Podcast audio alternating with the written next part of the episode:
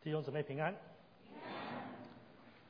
我不知道你有没有发现啊，在各种的负面形容词当中呢，虚伪可能是其中一个最让我们承受不了的批评。当别人对你说你的脾气真坏，啊，你的胆子真小，啊，真没有耐心，怎么笨手笨脚的，怎么这个又傻又蠢。其实这一些话的杀伤力，可能都不如一个人对你说“你真虚伪”，这个更让人家生气，对不对？当有人说我们虚伪，我们几乎会在第一时间就想要辩护跟反击对方。难道你不虚伪吗？我看你也是假惺惺的啊！或者我们用各种的诡辩啊来解释自己的表里不一。只是弟兄姊妹朋友们，虽然我们对于“虚伪”这个词啊深恶痛绝，但是我们却常常是虚伪的。基督徒也不例外，而虚伪绝对是拦阻我们向世界发光最大的障碍。很多时候我们说我们要发光，我们在想着我们该做什么。但事实上，如如果你回去看有关于基督徒是光的经文，耶稣讲的都是内在生命的问题。光，我们是光，但是有些东西拦阻我们的光发展出来，而虚伪就是其中一个。什么是虚伪？让我举个简单的例子，在二零一三年二月啊，英国的食品标准局关闭了一家屠宰场。跟这个肉类加工厂，原因是调查人员发现说他们用马肉啊来制作牛肉汉堡，而当这个冰岛的官员听说这个马肉啊进入牛肉的产品的时候，他们决定进行一些的测试，以确保同样的事情不会在冰岛发生。所以冰岛的肉类管理员呢，他们没有发现，哎，没有任何的马肉。但是当地生产牛肉派的一家厂商就让他们难倒了，因为它根本不含任何的肉，呵 呵相反的它是某种的蔬菜产品啊。其实这个对我们华人来说很清楚，对不对？啊，这叫素素的素食的东西，对吧？那其中一个检查员就说这个是很奇怪啊，它被标示为牛肉派，但是却不含牛肉。我相信这个就是说明虚伪。的最佳案例，虚伪可以被定义为一个人的外在行为跟内在的信念相反，外面所宣扬的是这样，但里面却不是这样的相信。我们华人很懂得这种说法，对不对？我们说挂羊头怎么样，卖狗肉，对不对？外面我们打上很闪亮的标签，取得别人的相信。但里面做的是另外一回事，这个叫做虚伪。这个事情发生在任何的场合，在宗教里面也不例外的。在耶稣的时代，当时的宗教领袖就是用信仰的虚伪来取代真正的敬虔。所以耶稣极力的反对他们信仰的虚伪，并警告我们要提防信仰虚伪的危险。当然，我相信啊，大多数在我们在场的基督徒，我们在与耶稣同行的过程当中，我们是带着真诚跟善意的。但是令人惊讶的是，即使如此啊，善良的基督徒也很容易像耶稣时代的法利赛人一样，我们会陷入同样的虚伪当中。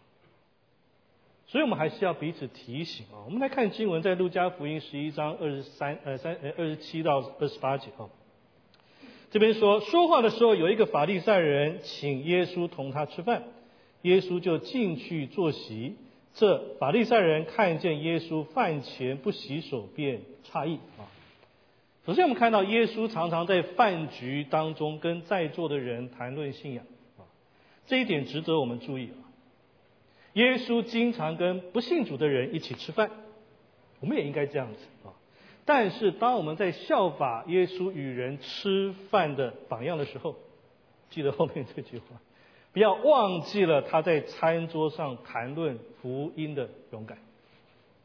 因为我看见了啊很多基督徒跟很多不信的人啊，不信神的人交朋友，但是这些基督徒从来不提及关于神的事情。有些人说害怕谈论福音会冒犯对方，但很抱歉了，弟兄姊妹，如果你觉得传福音给人是冒犯人的话，那么是否在你的意识里面，你认为传福音是不对的事情呢？是不是在你的意识里面，福音是一种骚扰呢？所以你觉得啊，这个是冒犯人呢？相反的，如果我们在意识里面，福音是使人脱离永死的唯一方案的时候，我们怎么会觉得是冒犯人呢？我们不是应该更迫切的想要把福音分享给这些人吗？当你看到一个溺水的人的时候，请问你把救生圈抛给他，你会觉得是冒犯他吗？不会，对不对？但是为什么我们跟不信主的人在谈论福音的时候？有些时候我们会有这种冒犯人的心态先跑出来。当我们去看耶稣的生命，我从来没有看见他担心在饭桌上面谈论福音、谈论信仰会冒犯任何人。耶稣从未担心听众的想法，因为他知道他分享是对的事情，是真理，是让人生命得救的福音。所以他很勇敢的跟这些不幸的朋友，即使带着敌意的朋友去分享他对神的认识。我们应该学习的啊！我们既然知道这上好的信息、大好的信息，我们为什么好像拿了一个见不得人的东西，要躲闪、隐藏自己信主的身份呢？从某些层面来说，这个叫什么？虚伪，对不对？虚伪。回到经文，法利赛人看见耶稣在饭前不洗手，他很惊讶。请留意啊，这个。犹太人洗手不是出于卫生的原因啊，在耶稣的时代当中，法利赛人教导人洗手是出于宗教的礼仪，是法利赛人所设定的一种宗教的条规。他们规定说，人在吃饭之前必须按着特别的方法来洗手，在每一道菜当中也是这样子，连水的用量都有规定。你只能用可以倒满一个半蛋壳的水来洗手，而水要先倒在指尖上面，让它流到这个手腕上面，然后用手掌摩擦另外一只手的拳头，哦，然后这样反复去弄。对法利赛人来说，忽略任何洗手的细节叫做犯罪。所以很显然的，耶稣是刻意违反他们所设定的规矩。要教导他们更重要的功课，但在此之前，我们要先明白法利赛人是什么样的人。其实法利赛人是大约在公元前三世纪所成立的一个犹太教派的。法利赛这个名字原本是从希伯来文“分离”或“分别”的这个意思啊，所以他们出现在一个当时希腊人企图让犹太人希腊化的一个时期里面。所以法利赛人当时他们起来强烈反对犹太人世俗化。他们极力要去维护宗教的完整，并且严格遵守摩西律法。所以法利赛人他们成立的时候有很好的动机的，很好的动机的，因为他们相信自己的民族过去违背上帝的律法，以至于亡国流离失所。所以法利赛人觉得他们有必要要督促自己，以免得再违背神的话。请问好不好？好嘛，对不对？很好。所以在犹太的经典是是米士拿当中啊，他们就开始对人生活当中的每一个部分都进行详细的管理跟限制。所以这个背景很重要啊，因为我们看见法利赛人并不是一开始就是那种说说一套做一套的伪君子，这一群人其实他们很真诚的想要顺服神，想要侍奉神，不让自己陷入那个罪恶的当中的。只是他们后来的错误是在于什么？他们忽略的一个重点就是从外在没有办法让自己变得更纯洁。人必须从内在去获得新的生命，然后从内向外去工作，才会变得更纯洁。所以法利赛人的问题是在于，他只是试图在每一种可能犯罪的情况下面，他就制定一条规则。他不是让上帝来改正他们犯罪的本性。我说他们是把神的道当做生命的手铐，而不是生命的依靠。他们没有依靠神的道去显露自己的不足，然后去祈求上帝的怜悯，去寻求上帝的救恩。不是的，他们只是用神的道铐住大家的行动。啊，你不会动，你就不会犯罪嘛。但心里继续在犯罪，对不对？所以法利赛人的做法，就是在容易犯错的地方，我加上更多的警告牌跟限制。这固然可以带来一些贺主作用，但没有办法真正去解决那个根源的问题，就是我们生命内在的罪行。你们当中很多的工程师，就像是那个电脑程序，你发现了一个 bug，于是你找了一个工程师来补这些 bug 啊，补完了之后发现，哎，怎么过一阵子又有一些 bug 出来？啊，再补，再过了一阵子，哎，又来了，再补。那么这个时候，你应该想的不是说继续去补那些 bug，你该想什么？应该换掉那个工程师吧。法利赛人不是严格意义上的坏人，甚至他们比很多人在行为上面都好，只是他们很努力在补那些一直显露出来的 bug。啊，多来一个我就来补一个，让外面啊看起来没什么问题了啊，但是他没有真正去审视那个内在的问题，他们很在意那个细微末节的 bug，但却忽略了那个最根源的大事情。但即便如此，法利赛人还自认为他们比他的犹太人同胞还更加优越，把自己提升到一个不属于他们的权威位置。所以今天早上，当我们在深入研究这段经文的时候，我们必须小心判断这些犹太宗教领袖的行为，同时也意识到我们会不会也做同样的事情。尽管方式不同，我们有没有可能落入同样的错误？法利赛人有什么样的特色？第一个，表里不一的生命。在路加福音十一章三十九到四十节，主对他说：“如今你们法利赛人洗净杯盘的外面，你们里面却满了勒索和邪恶。无知的人啊，这照外面的不也照里面吗？”法利赛人只关心外在的行为，没有注意到自己在神面前的生命状态，这完全违背神的心意。因为圣经告诉我们说，耶和华不像人看人，人是看外貌，耶和华是看内心。有一个基督徒作家叫做 Warren Wisby 啊，他描述当他在这个印第安纳州当牧师的时候，第一次建堂，他跟一个名叫舒特啊舒特的建筑师一起合作。有一天呢，他在会议当中就问这个舒特这个建筑师说：“为什么我们需要在教堂里面安装这么昂贵、这么高的天花板？我们为什么不直接就建一个普通的大厅、一些的平房，然后？”教堂的大门外面就放一个牌子，让他知道这个是教堂就好了嘛，比较省钱嘛啊。然后舒特先生就用非常平静的声音回答说：“牧师啊，你建造的建筑会反映教堂是什么，以及教堂做什么。你不能用教堂前面的牌子来愚弄人呢，那个是嘉年华的杂耍。”教堂的外面跟里面必须一致的。那我们呢？我们所做的跟我们是谁之间有区别吗？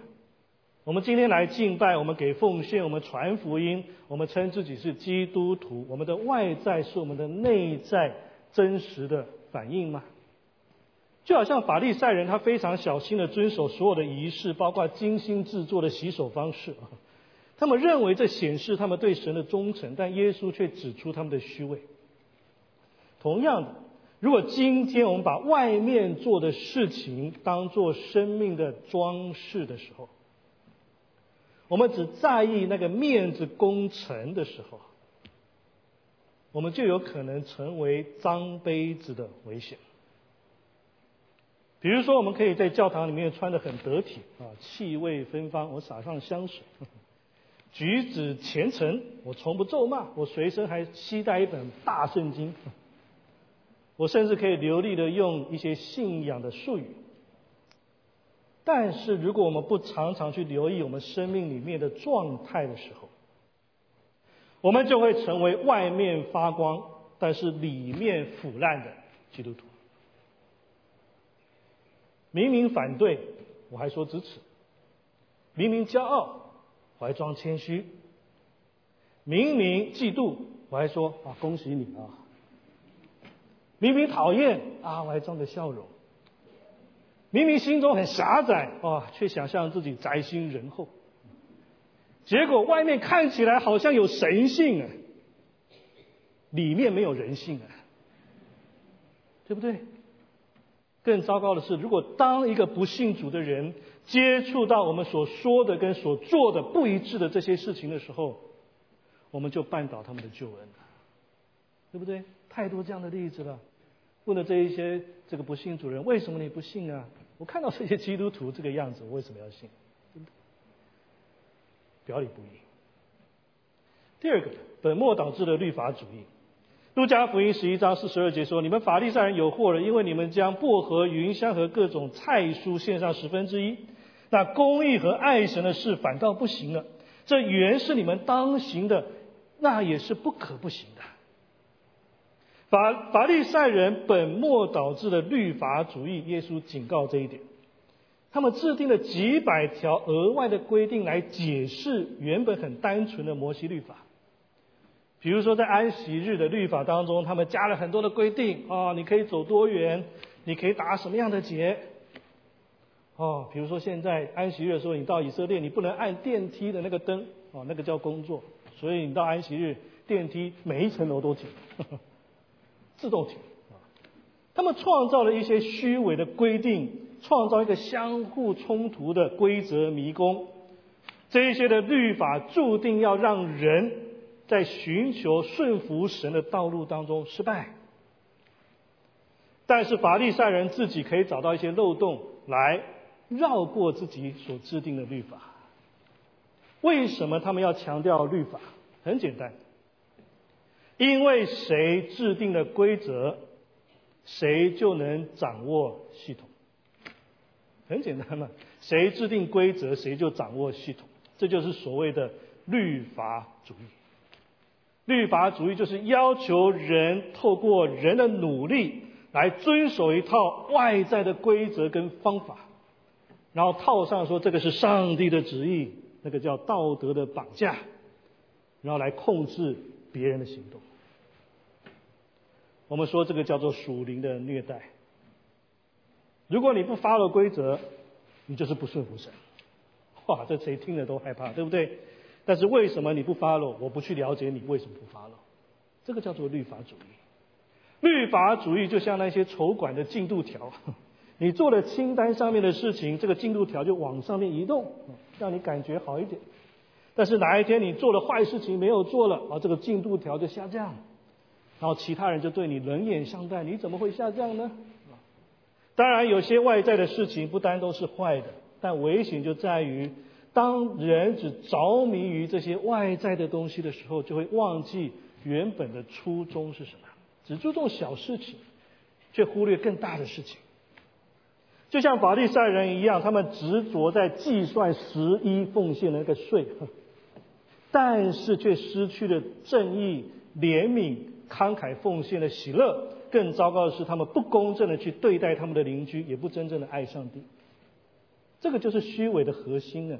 只关注在一两个顺服神的小方面，但忽略了对神更重要的大事情。我们必须要小心啊！很多时候我们很容易把事情搞得不成比例啊。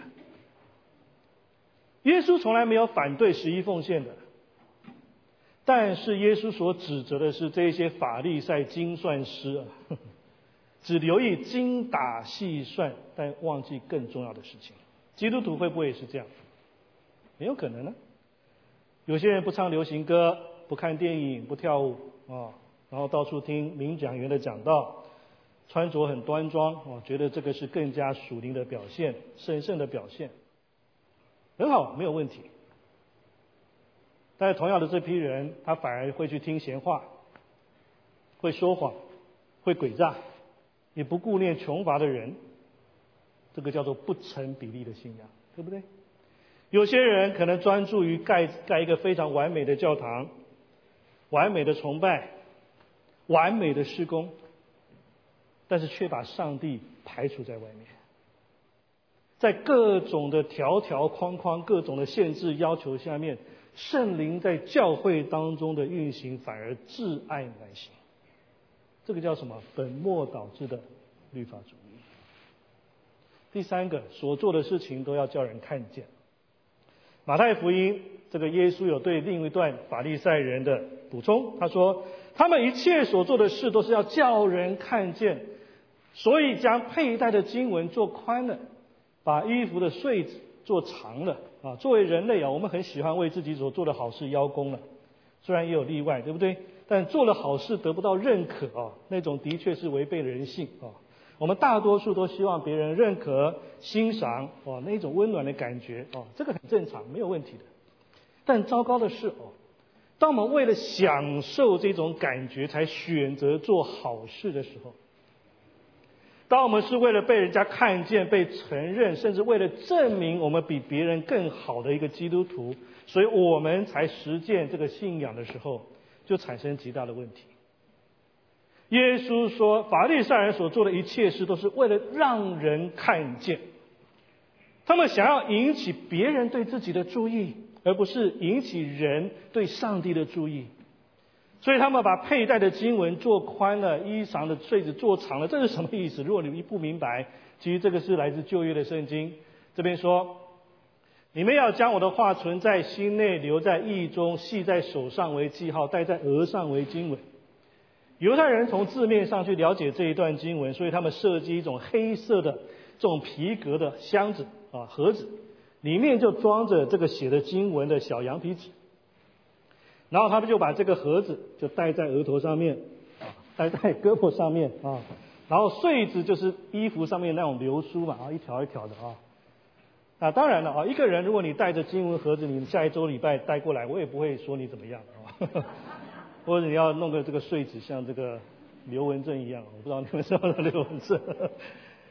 哎，没错了啊，但是为了表现自己有多虔诚，法利赛人就把自己那个经文的盒子变成 XL 的 size，所以比人大得多。好，衣服的穗子也比人更长啊。所以耶稣指出真正的问题，不是他们表面做的这些事情是坏事情，而是他们内心深处觉得自己比他的同胞更加的优越。他们所做的一切是要让别人看见他们的优越。今天我们没有任何人带着这个经文盒子跟衣服的穗子，但是我们还是可以用其他的方法来引起别人的注意。比如说，我们可以跟别人宣扬说：“哎呀，我一年圣经可以念多少遍？”然后还谦虚的说：“哎呀，今年少念了几遍。”我们可以宣扬说我们的侍奉有多少，我们小组有多大，我参加了多少聚会，我认识了多少牧师，或者是有些时候福音见证却变成一种对我们过去丰功伟业的宣传。让人家一听，哇塞，这个人做了这么伟大的事情，这么牛哄哄的一人，最后竟然信耶稣了。但然而他记得不是耶稣，记得是这个人做过多少事情。今天有一些的基督徒想方设法，想让自己变得更加优越，而不是更加不同。弟兄姊妹，我们是不是把活出不同变成了活出优越？什么叫活出优越？就是我跟你的生活是一样的，只是你追求什么，我也追求什么，但是我得到的东西比你多，这叫优越，对不对？我房子比你大，我学历比你高，我名声比你响亮，我的侍奉比你更好，这个叫做。优越，但活出不同是什么？是我的价值观跟你完全不一样，我们做的事情不一样，动机不一样，方向不一样，追求是不一样。我不追求比你优越，我只追求活出圣经的价值，跟世界不同，这叫活出不同。法律上人的问题就是，他们一辈子都试图在活出优越，他们做的事情跟世人是一样的，只是在外面套上一种神圣的外衣而已。但神要的是活出不同的人。如果今天一个人的心态只是想做给别人看，只是想引起别人对我的注意，或者让我看起来很有灵性，不，那不管做什么，即使是属灵的事情，也是虚伪的。第四个，渴望被尊荣。这边说，你们法利赛人有祸了，因为你们喜爱会堂里的守卫，又喜爱人在街市上问你们的安。法利赛人无论走到什么地方，都要别人看自己是尊贵的客人。所以，如果他们去参加宴会，他们喜欢坐在主桌；如果他们去犹太的教堂，他们想要最好的座位。我知道在座的很多人都认为最好的座位是在最后面。但是在犹太教堂不是这样的，最好的座位是在前面的平台上面，而且是面对人群的。所以呢，这样所有人可以看到他们嘛，对不对？所以如果这些法利赛人很时髦的迟到了，我也不会很在意啊，不会很讶异啊，因为他们就可以带着他的大礼盒，带着这个很长的穗子，然后隆重的入场啊，从这红毯大拉拉的走进来，然后就坐在祈祷。跟诵读圣经的这些达官贵人的旁边，然后当他们去市场的时候，他们也希望别人可以认出他们啊，在其他购物的人面前叫他们拉比啊，就是老师啊。所以如果活在今天的话，他们会在 Facebook 上面发表自己祈祷、阅读圣经啊，或者是参加其他宗教仪式的这些照片。而这个也是我们今天所讲的几个特征当中最微妙也最危险的一个。被尊荣的感觉真好，不是吗？当然哦，适当的尊荣对人来说是一种鼓励哦，这个我不反对。但是如果我们是寻求人的尊荣，以至于来证明我们是优越于别人的证明的时候，那个问题就产生了，对不对？可怕的是，我们有时候也会把这样的虚伪带进教堂里面。我们希望别人注意我们为主所做的事情。即使我们嘴上好像不在意别人对我们的赞赏，但是当别人表扬我们的时候，我们心里暗自高兴。当然，这个是很正常的。我们想要别人聊聊我们在教堂里面做的多好，当然牧师们都希望别人这个赞美他的讲道，对不对？那这一些法利赛人喜欢别人称呼他为老师，甚至属灵的父亲，以表达尊敬。其实被冠以这一些的头衔是没有错的，本身没有错。圣经也实际上要求我们尊重那些神赐给我们来教导神的道，还有牧养我们的这些人。但是，当一个人渴望并极力追求这种荣誉的时候，那就有问题了。法利赛人对头衔的迷恋，让我想起在过去的日子当中，我遇到一些人，他们获得了博士学位之后，就坚持所有人叫他们某某博士。而不是直接叫他的名字。多年以来啊，一旦有人知道我是牧师，他们也经常会问这样的问题：说我该怎么称呼你啊？牧师还是什么呢？所以当有人问我这个问题的时候，我就会告诉他们：你叫我 Bill 就行了。我的英文叫 Bill。当然，我很感激你们当中有些人出，很多人都是出于尊重啊，称呼我为牧师，所以我不会小题大做哦，就纠正你们，不会的。但我认为。不应该让牧师或者长老的头衔过分强调了我们在基督身体当中所扮演角色的重要性。我再说一遍，不要让牧师或长老的头衔过分强调了我们在基督身体当中所扮演角色的重要性。虽然我是全时间的传道人，我在这里的角色比别人更公开，但不意味着我更重要，绝对不意识这一点。想想看，我不会跑到你的公司，称呼你为 Steve 银行员，John 这个人力资源大师，Tiffany 高级工程师，我也不会叫你林招待陈摄影师。同样的，牧师不过是我的职分，这个头衔不会自动带来任何的尊荣，除非我在神面前衷心的善尽牧师的职分。任何时候，当我们自觉比别人尊贵的时候，就是虚伪生命的开始。所以我期望上面四点啊，没有恰好描述我们现在的生命状况。但即使我们落入虚伪的光景里面，仍然可以走向真实的。谈谈几个补助措施。第一个，反省我的动机啊，动机的差异是关键啊。就好像我们发现到，法利赛人的主要问题不是在于他们的行为，而是在于他们行为背后的动机是什么。佩戴经文盒子或穗子，坐在荣耀的位置，追求荣誉感，从本质上来说，这个没有什么错。但问题是，法利赛人做这些事情是要让人看见，他们寻找这些东西是他们相信这是他们优于其他人哦，其他普通人的证据啊。这也是为什么两个人可以做同样的事情，但一个人可能正在犯罪，但一个人却不是。教会的事工也是如此啊。我们的动机很重要。其实我回顾我自己侍奉的过去，我甚至也可以看见我自己的生命当中有些服侍动机是值得怀疑的。真的，有一段时间我在其中一间教会里面做了很多侍奉。我每周主日讲道、教主日学、带团契查经，啊，每天写灵修分享给弟兄姊妹、传福音、领人受洗门训，啊，关怀探访，啊，没有私情的时候我自己私情完，我上来讲道，然后讲到完我下去谈三一颂。台湾再上来祝福，我甚至都感觉到，我现在在提起这些的时候，我的内心里面都有一点点的骄傲，你知道吗？我打从心里就认为，好牧师跟忙碌应该连在一起，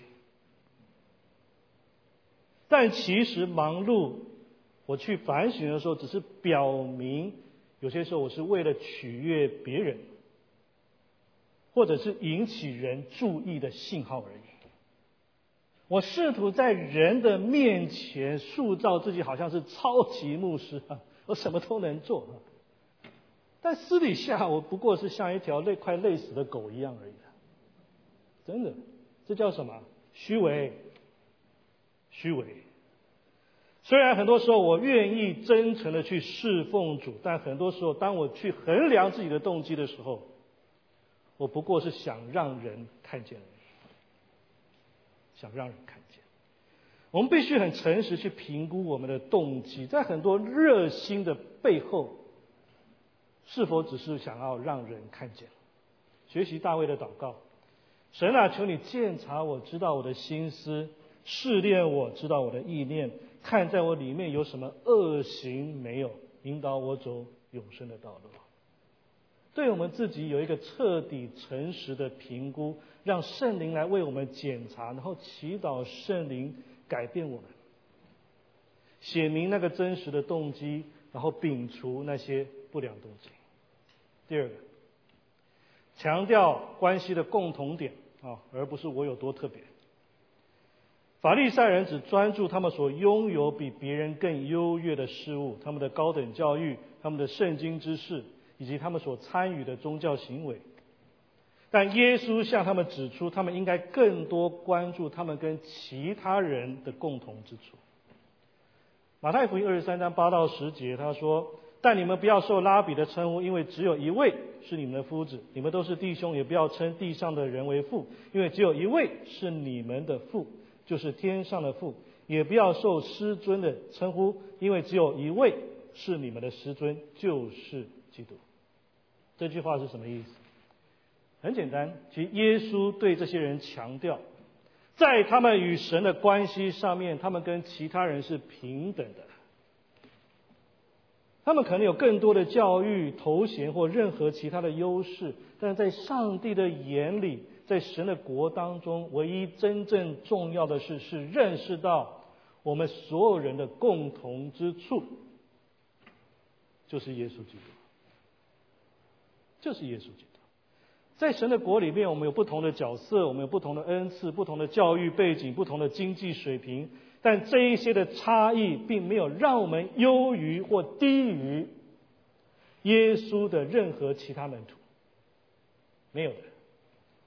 因为我们所有人的共同之处在于，我们的好只取决于耶稣的好，不取决于我们能够做什么或拥有什么。当我们越关注共同的救赎，那位主，那位耶稣基督，我们就越不会拿自己跟别人去比较，或觉得自己特别重要。第三个，爱主的起点不是先成为圣人，而是先认识到自己是罪人。我们最大的迷思就是说，除非我变得更好，成绩优良，品格超然，灵性高超，侍奉更多，聚会更多，才能够体现我多么爱主。我不是说这些事情不好，但很容易落入法利赛人的问题，就是最后以自己所做的好事来向上帝邀功。就像那个法利赛人的祷告说，那个法法利赛人站着自言自语的祷告：神啊，我感谢你啊！我不像别人勒索、不义、奸淫，我也不像那个税吏，我一个礼拜进食两次，凡我所得的都捐上十分之一。当一个人用自己的好向上帝邀功的时候，他已经失去对神的爱，他是爱自己，而不是爱神。许多人没有意识到这个问题，拼命想让自己变得完美，让事情完美，证明自己多么为神尽心尽力摆上。但请注意啊，弟兄姊妹，任何完美主义的心态，那个注意的焦点都是自己。而不是上帝。我再说一次，任何完美主义的心态，那个注目的焦点永远都是自己，而不是上帝。也许有些人会对这个说法不以为然，但是如果一个人他注目的焦点是上帝的时候，当他面对那个完全圣洁的上帝，他只会意识到一个真相，就是。祸灾，我是罪人。你可以看出差别吗？就像那个税吏的祷告，他远远的站着，连举目望天也不敢，他只捶着胸说：“神啊，开恩可怜我这个罪人。”除非我们意识到自己是罪人，我们是不完美的，我们不是那个自以为是的圣人。我们才会真实的去祈求神的怜悯、他的恩典、他的帮助，愿意真正降服在他的面前。这个叫做爱主的起点。而耶稣怎么说的？他说：“这人回家去，比那人倒算为义的，因为凡自高的必降为卑，自卑的必升为高。”有意思的是，那些自认是完美的圣人，耶稣说这个人要降为卑。而那些愿意在神面前承认自己是罪人的，他们必升为高。所以最后一点，把注意力先集中在认识神，其次才是顺服神。认识神，其次才是顺服神。为了对抗律法主义，你要先把注意力的焦点集中在认识神。这一点我必须先解释，免得有人误会说我们不要顺服神。注意的焦点先摆对。集中在认识神、明白神的心意、觉察他恩典的同在、享受神爱的拥抱，然后在这个当中，你才会得到真正顺服神的那个能力。更重要是，你会甘心乐意有那个顺服神的动力。相反的，如果你先把焦点放在怎么顺服神，那么根据人的罪性。我们很自然就会开始想到说，我做哪些事情才叫做顺服神？我们很自然就会开始列一大堆顺服神的清单，这个应该做，那个不应该做，这个应该做，这个做到了啊，我们加分；这个做不到了啊，我们觉得很挫折。哦，一开始挫折，接下来就要放弃自己，然后最后呢，就是找出各种理由，我说我没有办法顺服神的那些解释。这个就是法利赛人的光景。注意啊，圣经当中的顺服不是 doing，而是 being，不是做什么。圣经的顺服都是讲一个人的心呢，是否回到神的面前，那个叫顺服。所以，如果今天我们是尝试以做什么作为顺服神的起点的时候，那你注定失败的，注定失败的。我们必须用内心先回转到神的面前，作为顺服神的起点。你看看圣经怎么讲的，《哥林多前书》十章第五节说：“将各样的计谋、各种男主人认识神的那些至高之事一概攻破了。”后面说：“又把人所有的心意夺回。”使他顺服基督，心意夺回才能顺服基督。罗马书六章十七节说：“感谢神，你们从来虽然做罪的奴仆，但现在从心里看到没有？心里去顺服所传给你们道理的模范。如果我们的心不在耶稣基督里面，那就不可能带来真正的顺服。”如果我们不先去寻求认识神更深与神联合，那我们的顺服不过是自以为是的顺服而已。本末倒置的律法主义只是叫人顺服许多的规则、传统跟宗教行为，结果反叫人失去认识神的机会。当一个人在外面好像越做越好、越做越多，但是他没有更多去认识到那个神真正的内在的时候。那么表里不一的虚伪就必然产生。求主帮助我们，今天是圣餐主日，我们再次来到主的桌前。每一次领受圣餐呢，也是每一次回到神面前学习顺服的机会。我们去反省我们自己，我们的内在跟外在是不是产生很大的鸿沟啊？我在说，我们不需要成为圣人才叫做爱主。爱主的人是那些先知道我们自己是罪人、是软弱的、是无助的、是需要神的，并且愿意倚靠神的那些人。放下你的完美主义，转眼仰望神。有谁能在完全圣洁的神面前说自己是完美的呢？有谁能在那个超越万有的创造主面前说自己有什么优越的呢？有谁能够在全知全能的神面前说自己是完全诚实、毫无虚伪的呢？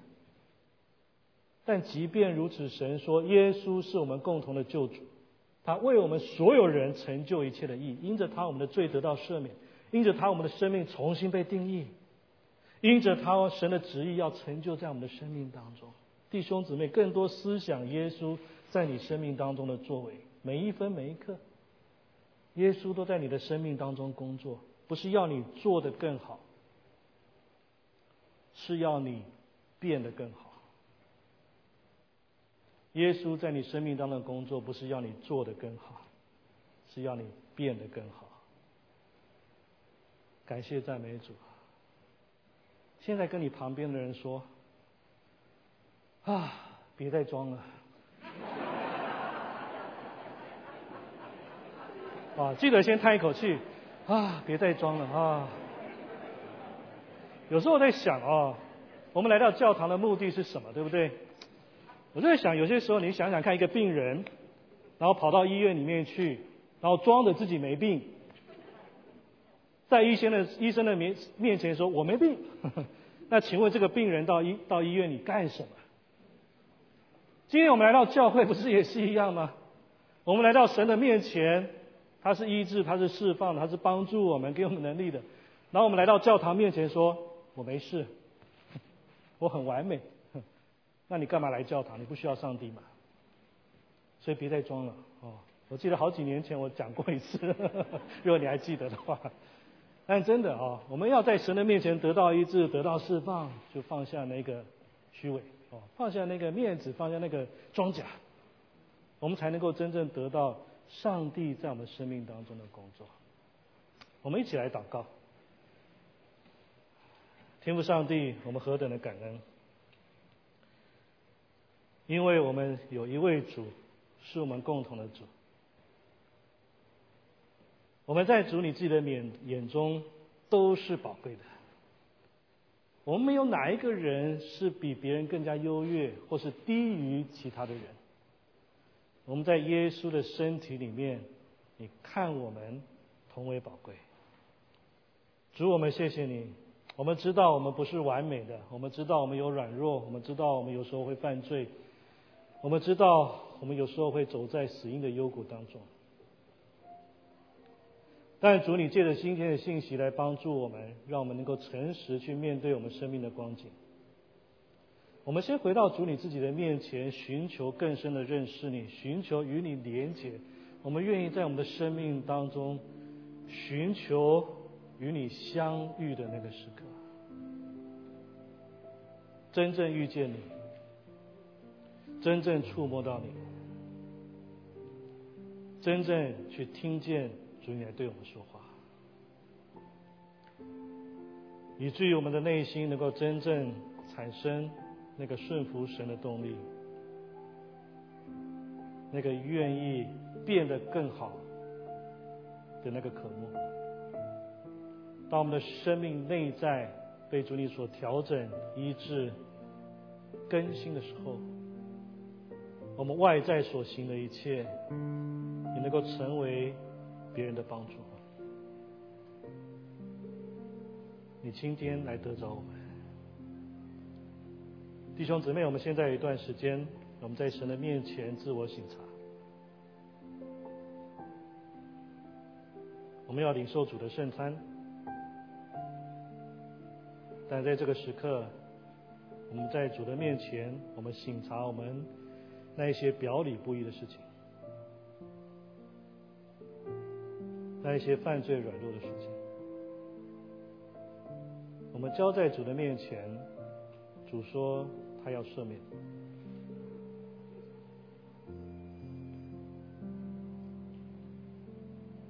耶和华是蛮有慈爱、蛮有恩典的神，他不轻易发怒。我们随时随地都能够回到上帝的面前，去祈求他的怜悯。今天，当我们愿意在主的桌前说：“神啊，开恩可怜我这个罪人。”神的医治要领到，神的帮助要领到，神的恩典也要领到。